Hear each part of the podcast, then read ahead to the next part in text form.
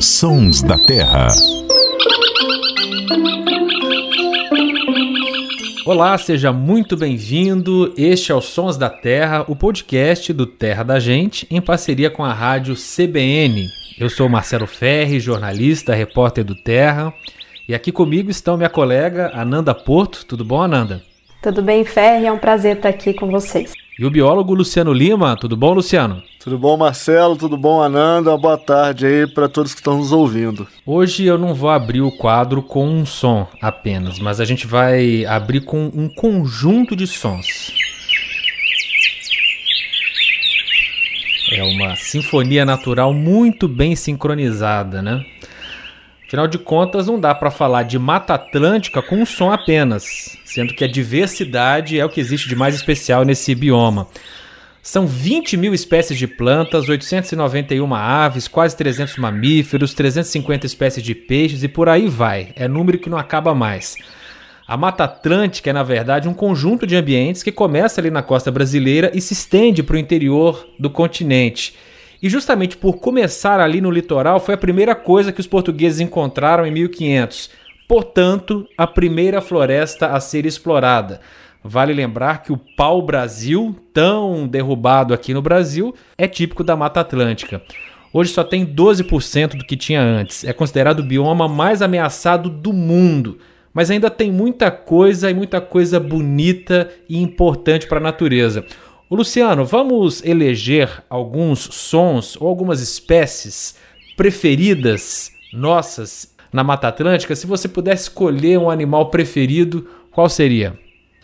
Ô, Fer, essas perguntas você me complica porque o meu mestrado foi com as aves da Mata Atlântica. Então, se eu escolher uma só, os bichos vão ficar chateados, mas. Vão ficar enciumados. Vou, vão ficar enciumados, mas eu vou fazer um exercício aqui e vou pensar numa voz bem simbólica entre as aves da Mata Atlântica, entre os passarinhos da Mata Atlântica. Eu acho que uma que é bem simbólica e bem forte, literalmente, é a voz da araponga. Araponga, que é uma essa que vocês estão vendo aí, ó, essa martelada, não por acaso, também é chamada de ferreiro, é, em inglês de bell bird, pássaro sino, e até o, o, o araponga em, em, tupi, a origem do, do nome é indígena, também tem a ver com o som dela.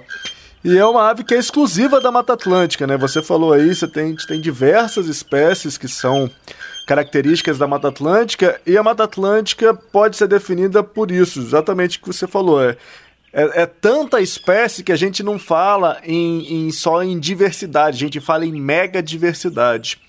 E outra característica é que a Mata Atlântica é cheia de espécies que são endêmicas. O que, que quer dizer isso? São espécies que só ocorrem na Mata Atlântica e em lugar nenhum mais do planeta Terra. Então, mostrando a importância desse domínio natural para a gente conseguir conservar aí a vida no planeta, né? É uma, é uma literalmente uma arca de espécies que estão só aqui e em grande número também. E está muito próximo da gente, né? 145 milhões de brasileiros vivem na área da Mata Atlântica. Então, se você sair de casa agora, dar uma, uma passeada, muito provavelmente você vai topar com algum resquício de Mata Atlântica, principalmente quem está aqui no Sudeste brasileiro, né? E aí, Ananda, qual é o seu personagem preferido desse bioma tão nosso e tão especial? Nossa, eu vou, eu vou repetir o discurso do Luciano, porque é difícil escolher uma espécie só em uma, um lugar que é tão rico, uma biodiversidade tão incrível e que é, né, a Mata Atlântica, a gente que está aqui no Sudeste, é o nosso quintal. A gente não vê às vezes isso, mas é o nosso quintal. E claro que teria que eleger uma ave também, né? Tem outros bichos fantásticos, mas as aves aí acabam sendo chamando Até minha atenção. numericamente, né? Elas são muito superiores, né? A diversidade é enorme. É enorme. E as aves elas fazem parte de todo o ambiente. Às vezes a gente não precisa ver, mas a gente está escutando, né? Eu não sei escolher uma favorita, acho que tem várias é, endêmicas, né? Que nem o Luciano falou, que são exclusivas da Mata Atlântica, que são lindíssimas, o crejoá, é, psitacídeos como a tiriba grande, beija-flor rajado, que é o maior beija-flor da Mata Atlântica, lindíssimo, que infelizmente está ameaçado. Mas eu vou escolher uma, como a gente está nos sons da terra, né? Uma voz que é. Foi até dica do Luciano, porque eu queria falar do beija-flor rajado, hein? mas que é uma voz muito endêmica da, dessas áreas de montanha, até do litoral ali, que é do tucano de bico verde. Que uhum. sempre que você estiver andando numa Mata Atlântica, você vai. Se você não souber que é Mata Atlântica, você vai descobrir ao escutar o, o, a vocalização, né, o grito que ele dá. E é uma ave linda, tem o bico verde, como o próprio nome diz, é um bico serrilhado, ele tem um pouco da barriga avermelhada, garganta um pouco amarela com laranja, assim, belíssimo e acho que para mim representa bastante, sim, a Mata Atlântica, uma das vozes aí da Mata Atlântica e um bicho fantástico. Um símbolo, né? Nossa, tem tanto bicho, tanto tucano, araçari, tanta qualidade de espécies nessa mata, mas realmente é difícil escolher um só. Se você ficou curioso para conhecer esse tucano e também araponga, dá uma passadinha lá no nosso Instagram que eles estão lá. Olha, eh, da minha parte, para sair um pouco uh, das aves, eu vou falar de um mamífero, de um primata, né? Que muita gente conhece pela nota de 20 reais. Pouquíssimos brasileiros já se depararam com o mico-leão dourado e eu posso dizer que sou um privilegiado, porque já estive frente a frente com um animal tão raro que quase foi extinto da natureza. Para você ter ideia, nos anos 70 havia pouco mais de 200 indivíduos do mico-leão dourado aqui no Brasil. Foi preciso fazer uma grande mobilização para trazer micos-leões que estavam em zoológicos, em criadouros, no mundo inteiro, num projeto de reintrodução. Então, 500 micos-leões foram selecionados no mundo Primeiro foram levados para os Estados Unidos, passaram lá por um treinamento para aprender a se virar na li vida livre. Depois vieram para cá e foram soltos na única região aqui do Brasil onde ele vive, que é ali no Rio de Janeiro, região de Rio das Ostras, Silva Jardim, na Mata Atlântica de Baixada. Teve altos e baixos esses projetos, algumas coisas deram errado, mas no final das contas o projeto acabou dando certo e hoje tem mais de 3 mil micos leões dourados soltos ali naquela mata atlântica de baixada do Rio de Janeiro. Ainda é muito pouco, né? Ele ainda é um animal ameaçado de extinção, mas a boa notícia é que a população, a custo de muito esforço, está se recuperando, né? Uma boa notícia, acho que é um caso de sucesso, né? De reintrodução de animal silvestre na muito, natureza. Muito, Marcelo.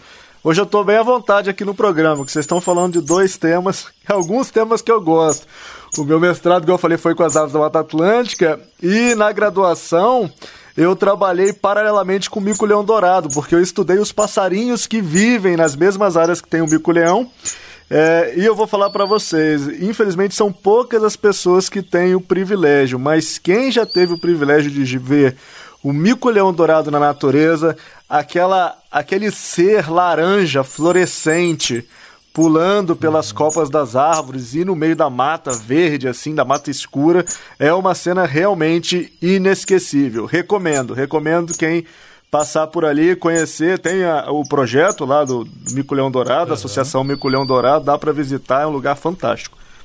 Uma coisa quando Exatamente. a gente fala de Mata Atlântica, né, sempre as divulgações, elas são voltadas para quanto ela vem sofrendo aí, desmatamento, os próprios bichos, a fauna e flora é muito ameaçada, mas justamente também porque tem muitas espécies que só existem nela, né? E como ela já foi muito atingida aí por nós, infelizmente, né? O ser humano conseguiu destruir muita coisa, a gente acaba ficando vulnerável, um, um dos domínios naturais que está bem vulnerável assim no Brasil. Mas é importante a gente trazer, né, esses símbolos, algumas espécies e que a gente possa não só ver a beleza, mas a importância delas, né, e o, o, papel de cada espécie nesse domínio natural, e que a gente possa ter, a partir de um olhar mais cuidadoso, mais respeito e evitar né, maiores destruições. Né? Eu falei do tucano, muita gente julga o tucano como malvado porque ele preda ovos e ninhos de outras aves, mas ele é um grande dispersor de sementes. Então, assim, cada espécie tem uma função. E a Mata Atlântica, para ela continuar linda e exuberante, a gente precisa respeitar cada uma, entender esse grande complexo, né? E fazer também a nossa parte de proteger. É, o que é nocivo é o desequilíbrio, né? Não uma espécie ou outra. O desequilíbrio é que causa problema. E a gente está desequilibrando a Mata Atlântica há 500 anos, né? Pois é, infelizmente, né? Então o programa hoje está recheado de belos sons, o nosso Instagram está recheado de belas imagens, porque todas as espécies que nós citamos são lindas, vale a pena você conferir. Se você quiser compartilhar esse episódio, ouvir de novo, ouvir algum outro, pode acessar o terradagente.com.br ou então o seu tocador de podcasts preferido.